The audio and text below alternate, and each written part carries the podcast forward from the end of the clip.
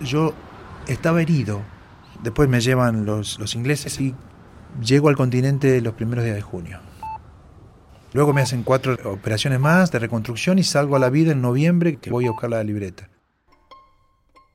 Miedo. Patria. Vida. Nosotros. Junio. Valores, Fuego. Frío. Guerra. Abril. principios, Hambre. Cartas.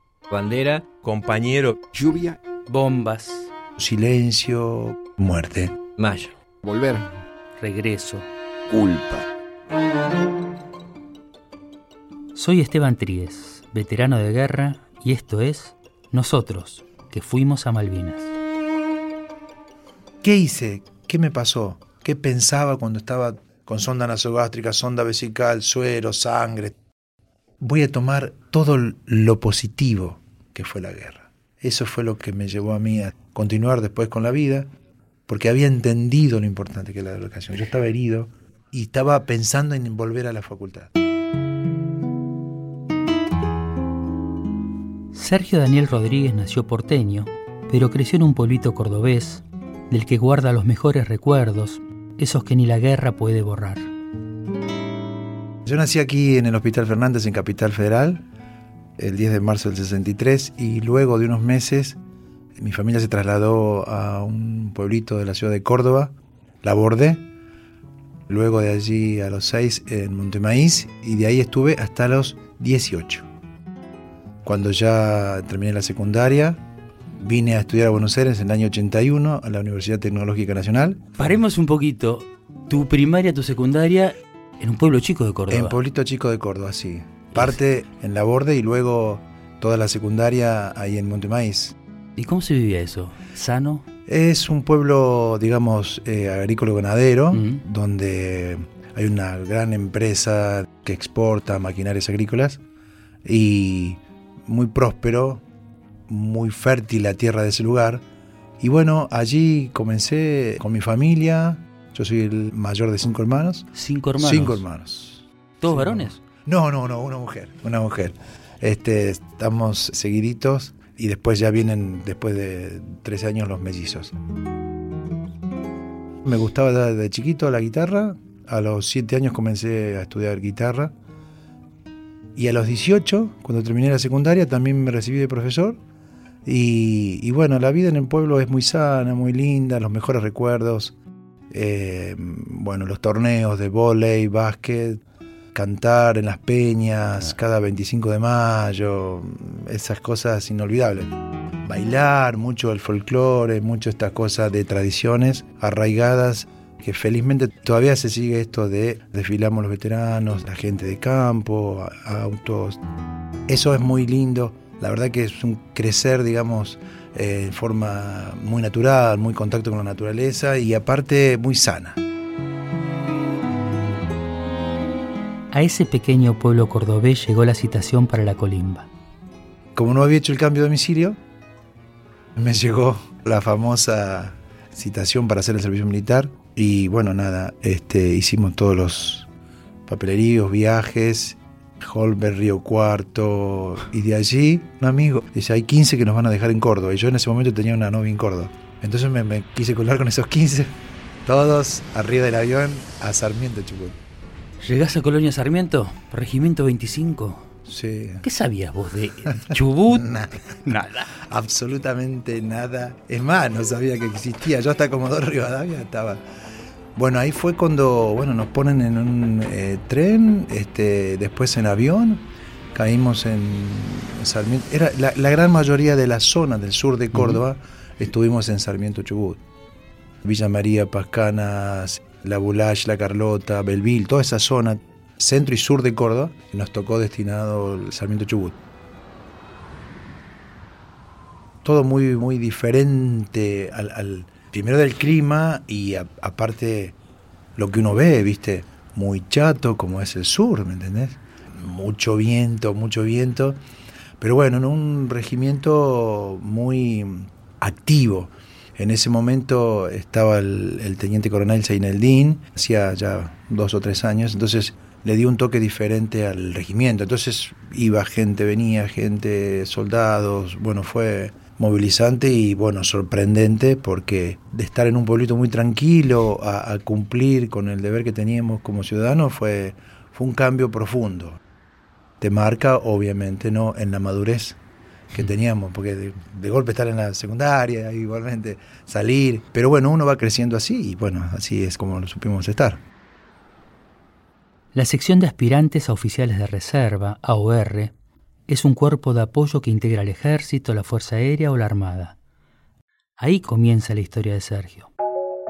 Nosotros llegamos el 2 de febrero de 1982. Luego ya comienza toda la preparación, digamos, te dan la ropa, te cortan el pelo. Y bueno, ahí como comienza mi historia, con la de varios compañeros míos, pero bueno, lo que habíamos tenido, esto de la educación que es muy importante, muy importante que yo creo que es lo que influyó concretamente en nuestra instrucción como soldado, influyó también en el resultado del combate de Darwin, un combate donde, donde fue muy, muy duro. ¿A qué te referís el tema de la educación? La educación, digamos, es fundamental para todos, me parece que uh -huh. eso es la gran, la gran cuestión a nivel nacional que todavía está pendiente y la educación en un soldado, como en un ciudadano común, es fundamental. Y uno se pregunta, ¿pero qué tiene que ver la educación con la guerra? No, tiene mucho que ver. Tiene mucho que ver, porque uno aprende los conceptos, no te olvides que tuve como instructor al, al teniente Esteves, muerte de combate, y al cabo primero Olmos, dos personas que habían terminado su curso de comando en el año 81. Entonces fue importante porque no solamente, digamos, tiene que ver la instrucción intelectual, también tiene que ver toda la parte física. De hecho, cuando comienza a conformarse lo que después va a ser la sección de aspirantes oficiales de reserva, éramos muchos, una fila de 150 más o menos, quedamos 45.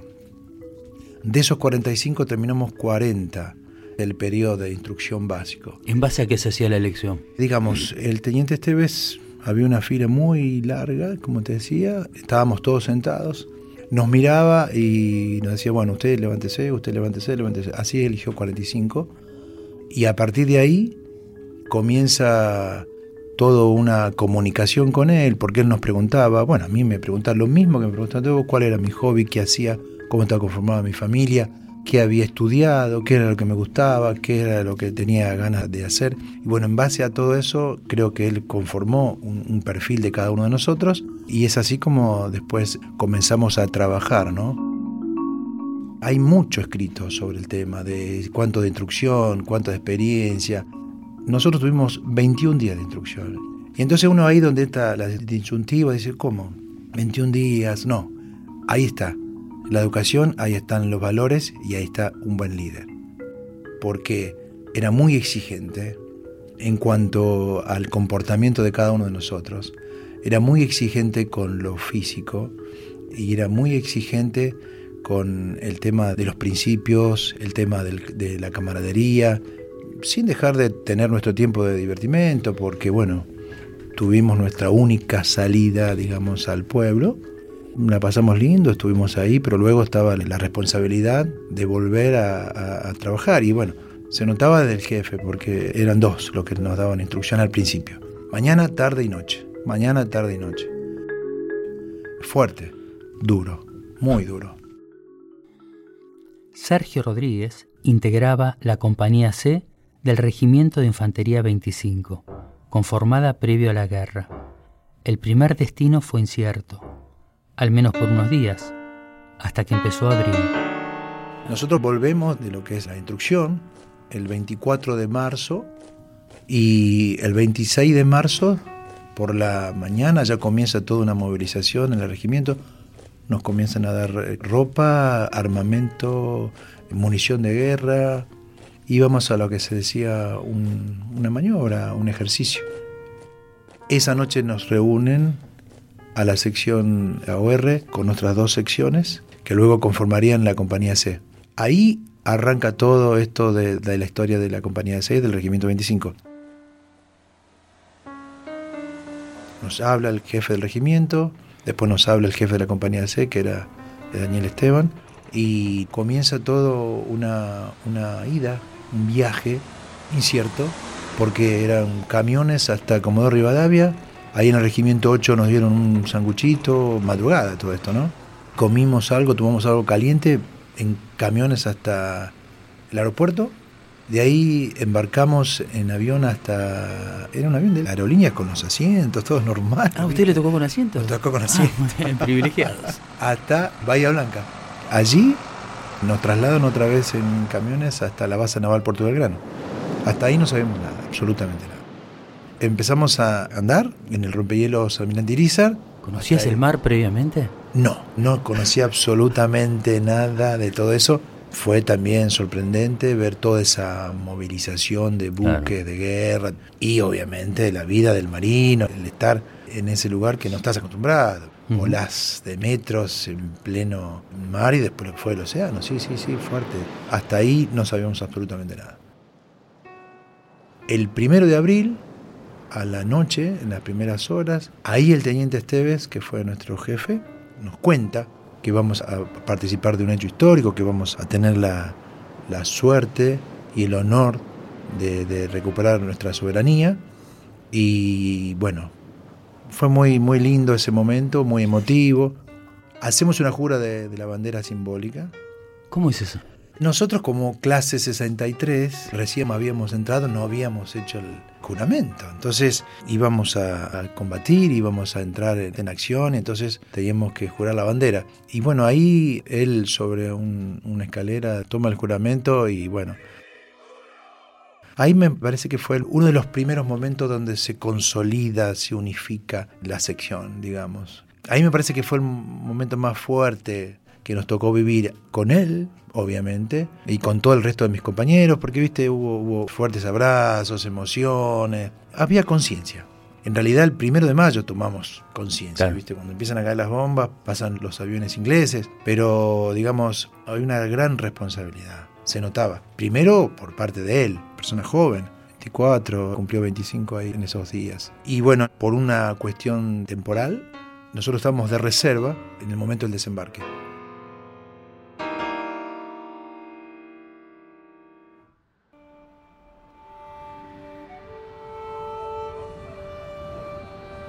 lugar diferente, caras que te miran, ventanas que se corrían, ¿viste? Toda gente que te miraba raro. Había mucho silencio, viento, aviones que desembarcaban, movimiento intenso. Estuvimos poco tiempo y ya nos embarcan en la Isla de los Estados para ir a lo que iba a ser nuestra misión, que fue la toma de Darwin. De hecho, nos habían dado fotos de lugar como para petarnos por si entrábamos en combate. Ya en Malvinas, y sin mediar resistencia en el territorio, la sección de la Compañía C, a cargo del teniente Roberto Esteves, comenzaba la coordinación y organización del lugar. Ahí se requisaron el armamento, los vehículos, los medios de comunicación, y bueno, ya eh, nos instalamos en lo que fue un colegio que luego fue destruido Ahí comienza toda una, vida, porque fue una, vida, como es la vida de un soldado en, Malvinas. El teniente Esteves nos mantenía siempre activos y había cosas que nunca dejamos de hacer. Limpiar el armamento, rezar y pedir por nuestras familias y mantenernos unidos y trabajando conjuntamente con el resto de las secciones, manteniendo el lugar. Había uno de mis compañeros que era técnico, entonces bueno, ayudó para el grupo electrógeno, otro hizo el primer cartel que es Puerto Santiago y a partir de ahí se empezó a reacondicionar ese lugar que estuvimos todo lo que, lo que fue abril. ¿Qué se hizo con la población civil que estaban ahí? ¿Cuánta gente estaban, No recuerdo la cantidad, pero ellos estaban en el pueblo, había mucha... ¿Enojo? Eh, sí, sí, había mucho enojo porque, bueno, después creo que los pusieron en un, en un lugar a todos juntos. Era tensionante la cosa, ¿no? Pero bueno, nos habían dicho desde el teniente coronel Seneldín hasta Esteves, nuestros jefes, el respeto con las cosas que había ahí, con los animales, y eso se cumplió a rajatabla.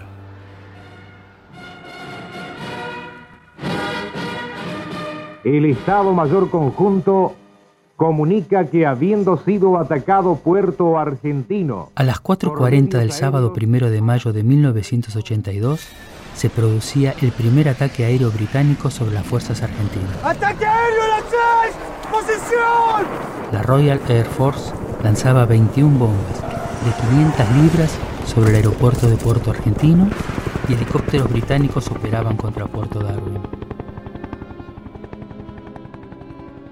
Fue, mira, eh, un shock, shock. En lo personal recuerdo que estaba tomando el mate cocido. Ya habíamos tenido la alerta de los combates de Puerto Argentino.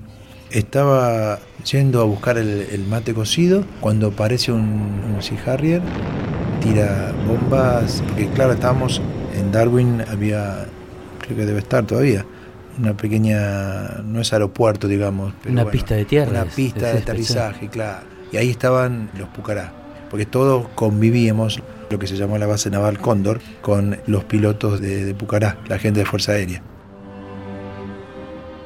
Yo me quedé paralizado completamente porque estaba yendo en camino. Hay gente que, que estaba en la posición y atinó a tirar o agarrar el armamento. Yo estaba en, en la mitad y me quedé. Viste como que con el carro ahí congelado.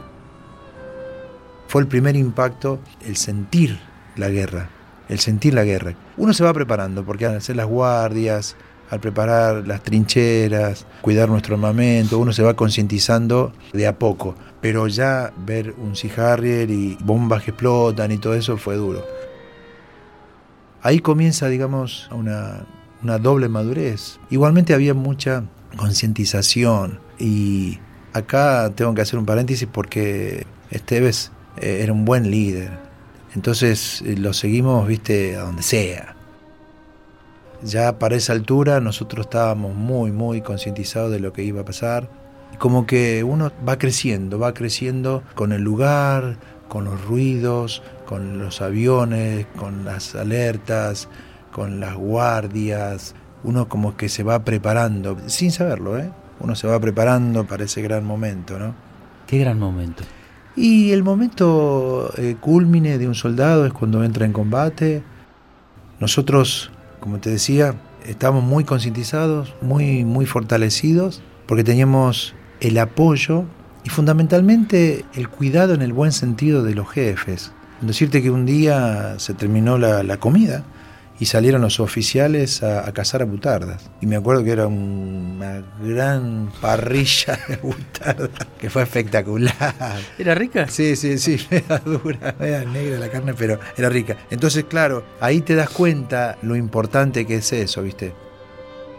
Cuando comienza a, a transcurrir el mes de mayo, ya digamos, uno va tomando contacto de a poco con lo que iba a ser uno de los combates más cruentos de la guerra, que fue el combate de Darwin. Cuando comienza el desembarco de los ingleses, hay como un parate, digamos, el 25 de mayo.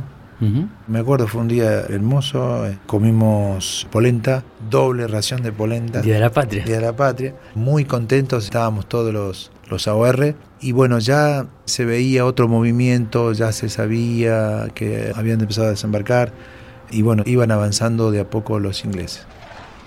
Esos días había mucha incertidumbre. Uno llega como soldado y dice, bueno, listo, que venga, vamos para adelante. Te, viene así, ¿no? Llega un momento eh, Llega un momento que decís basta. Y no sé si será el acostumbrarte porque yo me acuerdo de ir a buscar agua a un molino, a un lugar que estaba lejos, viste, un kilómetro. Y uno iba con el armamento, con los tachos cargando agua y viste, pasaban los aviones, bombardeaban ahí, y uno seguía, ¿me entendés? Y bueno, son esa cuestión de, de, acostumbrarte a lo que es la guerra, los sonidos de la guerra, y bueno, ya comenzás a decir, bueno, ¿cuándo? ¿Cuándo viene? El momento, ese momento, llegaría cuando mayo estaba terminando. Las tropas inglesas integradas por 3.800 hombres avanzaron sobre Darwin y Pradera del Ganso. Y fue fuerte el 27 de la noche. Las escaramuzas, las bengalas, bombas, los combates que ya se estaban realizando, eso fue determinante, digamos. Ahí nos informan a la tarde que ya íbamos, a partir de las primeras horas del 28, íbamos a combatir lo loco ahí en ese momento, pues yo trato de recordarme qué hice, qué llevé. ¿Sabes qué llevé? Un libro, algunas cartas y llevé un pedazo de zapallo. Llevé un pedazo de zapallo por la Para la distracción, para el contacto con el continente y la comida. Y la comida. Sí, nada más.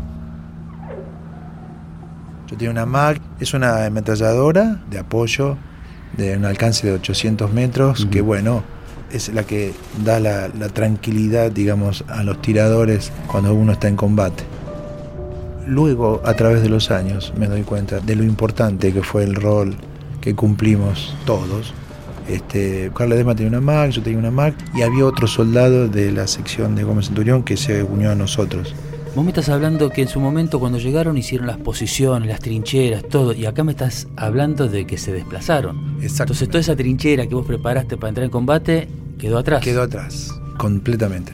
¿Y qué te encontrás llegado- adelante cuando ustedes van al combate? Nosotros habíamos hecho las trincheras a los 360 grados de ese colegio Ujú. que luego se incendió en el combate que sigue el 28 de mayo y el 29. Cuando a las 6 de la mañana ya arrancamos para lo que es primera línea, de noche obviamente, porque viste que en las islas este, 9 de la mañana más o menos empieza como a aclarar. Ahí en el medio nos encontramos con una, una ametralladora que estaba en ese momento ahí de la Fuerza Aérea, pero cuando llegamos a donde de- luego se realiza el combate, se encuentra el teniente Esteves con el subteniente Pelufo, nosotros vimos todos en fila india y hay anécdotas porque había uno que tenía que ir cargando todas las municiones. Entonces, viste, el que iba atrás. Entonces había que esperarlo y ayudarlo para cargar la cantidad de municiones que llevábamos. Llevábamos muchas municiones. De los 40 fuimos 35. Cinco, un suboficial y soldados quedaron cuidando las pertenencias nuestras y la del resto en la, en la escuela. Que luego ellos después entran en combate con la sección de Gómez Centurión ese momento, digamos, todos en fila india, cuando se encuentra él con el subteniente Pelufo, nos ordena que nos colocáramos todos en forma de abanico, rodilla a tierra, esperando eh, las órdenes de él. Habla con Pelufo, ven unos soldados como viniendo, y bueno, ahí evidentemente no había nada que hacer porque obviamente eran ingleses y ahí comenzó el combate. ¡Vamos, cara, vamos!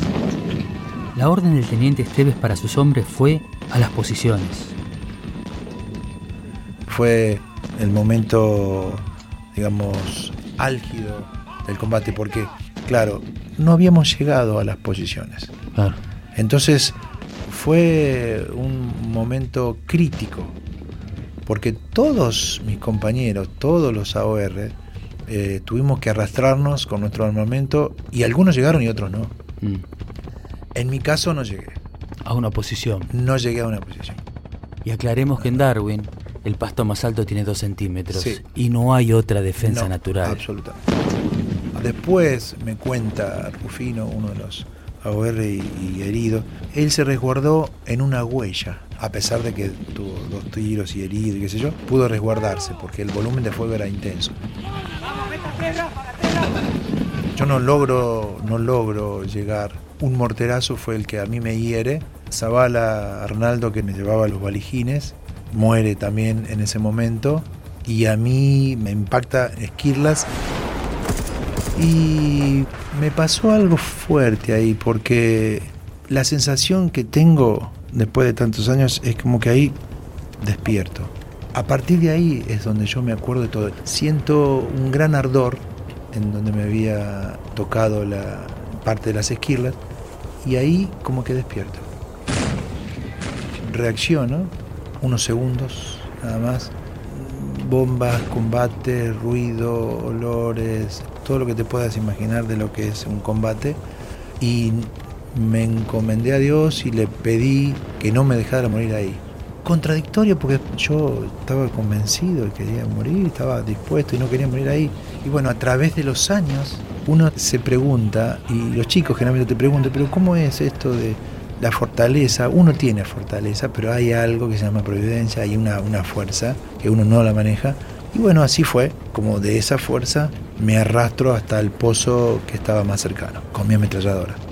Ahí cambia porque tenemos en los que estábamos ahí y, y yo vivencia más fuerte todavía.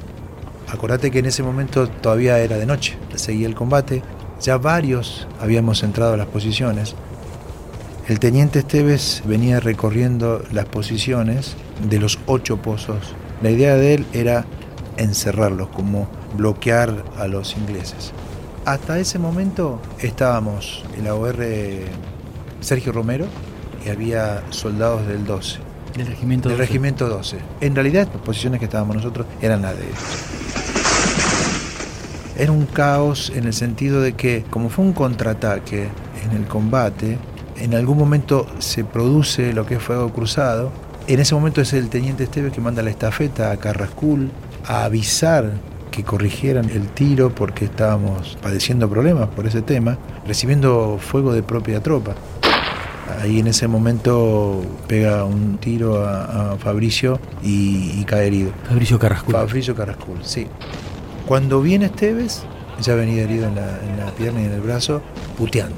Puteando porque los tiros estaban quedando cortos, como te decía, de la artillería de, de Darwin. Entonces él reglaba el fuego constantemente y les corregía y mientras tanto seguía combatiendo. En ese punto, digamos, estaba fuerte la cosa porque estaba también herido el cabo Castro, que era mi jefe de grupo. Le había impactado una bomba fósforo y se estaba quemando vivo. Se olía ese olor a chamuscado, fuerte. Él sabía que yo tenía una 1125 porque tenés la MAC y tenía una 1125. Y me decía, Rodríguez, máteme, Rodríguez, máteme. Uh, eso fue muy, muy, muy fuerte. Al ver que yo no hacía absolutamente nada, comenzó a gritarle y a pedirle a Romero. Romero, máteme, Romero, máteme. Bueno, se ve que no, no soportó y murió. Tuve muchos años tratando de ver si había hecho bien o si había hecho mal, pero, pero no. Entendí y entiendo que uno no es dueño de la vida de, de la vida ni de la muerte de nadie. En ese momento tan paradójico, digamos, aparece otra vez la providencia, esa energía, ¿no? Un soldado que estaba ahí, ¿viste? Le pega una, munición, le roza en la cabeza, se queda ciego, completamente ciego, gritando y llorando que no, que no veía, no veía, no veía, no veía. Era un soldado del 2. Y acá aparece otra vez esta disyuntiva entre lo que es científico y la providencia y lo que es esta energía superior y la presencia de Dios ahí. Porque ¿qué hicimos nosotros? No podíamos levantar la cabeza. Yo estaba herido, comenzamos a rezar todos, Romero y lo que estábamos ahí, y después aparece esta energía, la presencia, la providencia, como vos quieras llamarlo. Porque hablar de creencias a veces, viste, puede herir susceptibilidad, pero bueno, y comienza a ver, comienza a ver. Alguno te lo puede explicar, sí, porque le tocó una arteria, entonces, nada, no, ahí, ahí hay cosas que solo se explican en ese momento y que solo tienen una, una respuesta. Es que a pesar de todo eso, en la guerra, en el combate, en el momento que te enfrentás a la muerte, podés aprender, podés darle sentido a tu vida. Cuando vos ves que es posible. Y si eso lo llevas a lo que es, puede producir cuando se une gente, cuando se equipo, es muy fuerte lo que, lo que se produce. Tres secciones integraban la compañía C. A la del teniente Esteves se la conocía como la bote. Bueno, luego de ese momento muy tenso, aparece Esteves, me ve herido, comienza a arreglar el fuego, como te decía, era, era increíble verlo combatir. Y en un momento le ordena a Ortiz que tome mi Mac, comienza a disparar y un tiro le pega en el casco. Yo creo que estaba muerto y yo creo que Esteves también, fíjate vos, porque Esteves toma el casco de Ortiz, me da el casco. En ese momento recibe, por un francotirador obviamente, el tercer impacto en el pómulo derecho y cae ahí muerto. Balbucea unas palabras que nunca pudimos descifrar y muere. Un momento, el más fuerte de, de... Ese momento cuando decís, ¿qué hacemos? ¿Qué hago? Creces de golpe, creces de golpe. Quedas huérfano. Y el instinto de lucha, el instinto de, sobrevivencia, todo lo que uno lleva, ¿me entendés? Los valores, las creencias, todo lo que uno lleva están en juego en ese momento. Son decisiones de segundos, le sacamos toda la munición, lo que tenía él, lo sacamos fuera de la posición. Luego lo reconoce Gómez Centurión por la forma que, tenía de, que teníamos todos de atarnos los botines, como lo, los comandos como justamente eran, eh, son. Olmos y el teniente Esteves y Gómez Centurión y varios también. Lo sacan de, mis compañeros, yo no podía moverme, estaba ahí metido en el pozo, lo sacan fuera de, la posición como parapeto. Comenzamos a manipular la radio que tenía él, nos comunicamos, nos dicen que teníamos que seguir combatiendo, le dije que era, un, Bote, un, un soldado LS2 de la sección, que esperamos recibir órdenes, porque no sabíamos qué hacer realmente. Obviamente, en el resto de los pozos, otras historias iguales de fuerte, de combatir, y no es poco, porque fueron mucho tiempo, entre las 6 y 10 de la mañana, entre que llegamos, el combate, el contraataque, del repique por tres veces de los ingleses, la muerte del jefe del Parados, ahí también, que fue muy hablado, muy comentado. Después logran los ingleses tomar una posición de altura, nos tiraban, era la compañía del Parados, que son 150 o más soldados, entrenados en Suiza, con todo el equipamiento, blowpipe, misiles antipersonales, bandas de las ametralladoras descartables, todo lo que puedas hacer, bueno, les costó todo lo que les costó y bueno, ahí cae esa posición.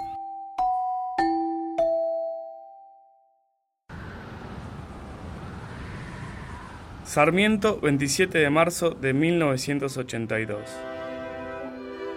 Querido papá, cuando recibas esta carta, yo ya estaré rindiendo cuentas de mis acciones a Dios nuestro Señor. Él, que sabe lo que hace, así lo ha dispuesto, que muera en cumplimiento de mi misión. Pero fíjate vos, qué misión, ¿no es cierto? Ver a una persona combatiendo herida de la manera que lo hizo el teniente Esteves, te digo que no hay palabra que pueda describir eso. Tenés que ser un ser con mucha moralidad, probo, con fuertes convicciones, con principios arraigados, esa gente que da el ejemplo. ¿Te acordás cuando era chico y hacía planes, diseñaba vehículos y armas, todos destinados a recuperar las Islas Malvinas y restaurar en ellas nuestra soberanía? Dios, que es un Padre generoso, ha querido que éste, su Hijo, totalmente carente de méritos, viva esta experiencia única y deje su vida en ofrenda a nuestra patria. La Compañía C del Regimiento de Infantería 25 de Colonia Sarmiento, Chubut, recibía la orden de relevar a la Compañía A del Regimiento de Infantería 12, que estaba bajo intenso fuego enemigo. Las cartas que escribiera el teniente Esteves a su padre y a su novia encontrarían entonces su razón de ser. Gracias por tenerte como modelo de bien nacido. Gracias por creer en el honor. Gracias por tener tu apellido. Gracias por ser católico, argentino e hijo de sangre española. Y ahí uno se pregunta, la, la cuestión de la muerte, decir, ¿cómo puede ser? Yo le he encontrado una respuesta a esa cosa. Vos decís, ¿por qué murió tan joven? ¿Por qué? Me parece que son seres, todos los que murieron en Malvinas, como Esteves, como Carrascul, una persona extraordinaria, extraordinaria, como tantos otros. Son seres que tienen una misión que cumplir a esa corta edad, a esa corta edad. Vienen para algo y luego se van, dejan su mensaje. Creo que eso fue lo, lo que me dio respuesta, digamos, a la muerte de mis compañeros y a la muerte teniente Esteves. Hasta reencuentro, si Dios lo permite. Un fuerte abrazo. Dios y patria o muerte. Roberto. Sergio Rodríguez regresó herido al continente. Volvió con 18 años de edad, dos meses de instrucción y una guerra a cuestas.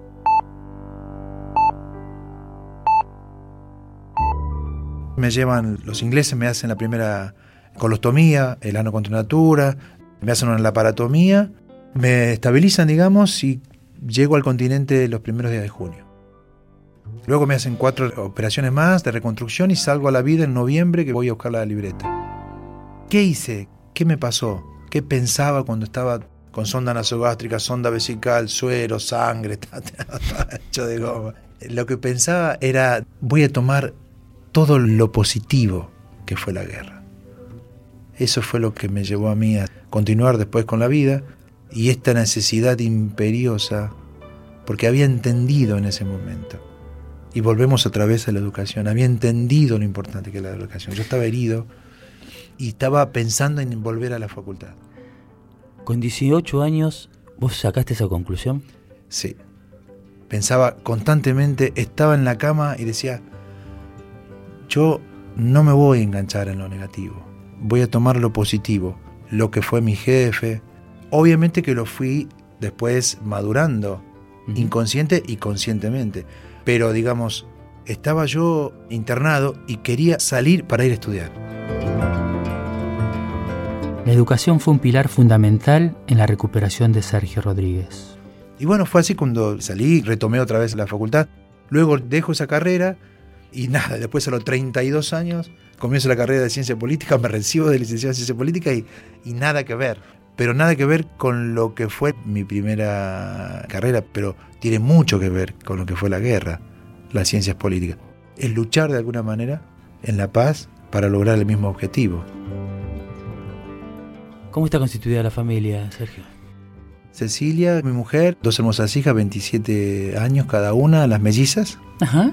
María Victoria y María Belén, hermosas. Octavio, el Benjamín, que vino después Octavio, que tiene 14. Ese. Es el mimado. Y claro, porque las mellizas, imagínate que esas me dicen a veces, "Eh, papá, pero vos, ¿qué pasaba? Y yo estaba estudiando, mucho, mucho, a los 32 ellas eran, eran chiquitas. Claro. Hablé con Cecilia y le digo, mira, yo esto lo tengo que hacer, por el bien de la familia lo tengo que hacer, por el bien de las chicas, porque tenía claro y tengo claro que ese es el camino. Desde el lugar que nosotros estábamos, ¿no? Ese es el camino. Hoy juntos vamos a las escuelas para compartir nuestras historias en Malvinas. Hoy, bueno, sigo pensando que nada, todo esto fue en vano. Ese concepto de resiliencia que se habla en estos tiempos, digamos, habría que profundizarlo mucho, porque uno aprende de la guerra. Cuando yo voy a hablar a los colegios, que no sé si te pasará a vos, yo le transmito los valores y recalco los valores y la educación en la guerra, el ser del soldado instruido. Y luego llega la vida, como decís vos, y también tenemos los mismos porque es una lucha diaria, con tu trabajo, con tu carrera, con tu familia, con tus hijos, pero tiene que haber un horizonte más allá del contexto político, económico y social que exista en ese momento. Sergio Rodríguez fundó el grupo Cantay hace 15 años. Actualmente lo acompañan Sergio Vázquez, Miguel Di Santo y César Orellano. Con solo invocarte voy a convertirme bien en tu nombre. Una vida ligada a la música desde su infancia, hoy lo encuentra grabando el primer disco. Y cuando te busco no hay sitio en donde no estés.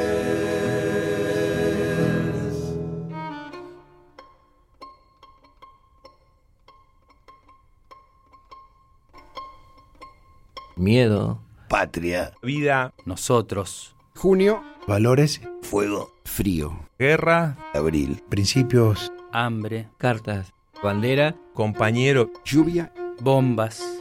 Silencio, muerte. Mayo. Volver. Regreso. Culpa.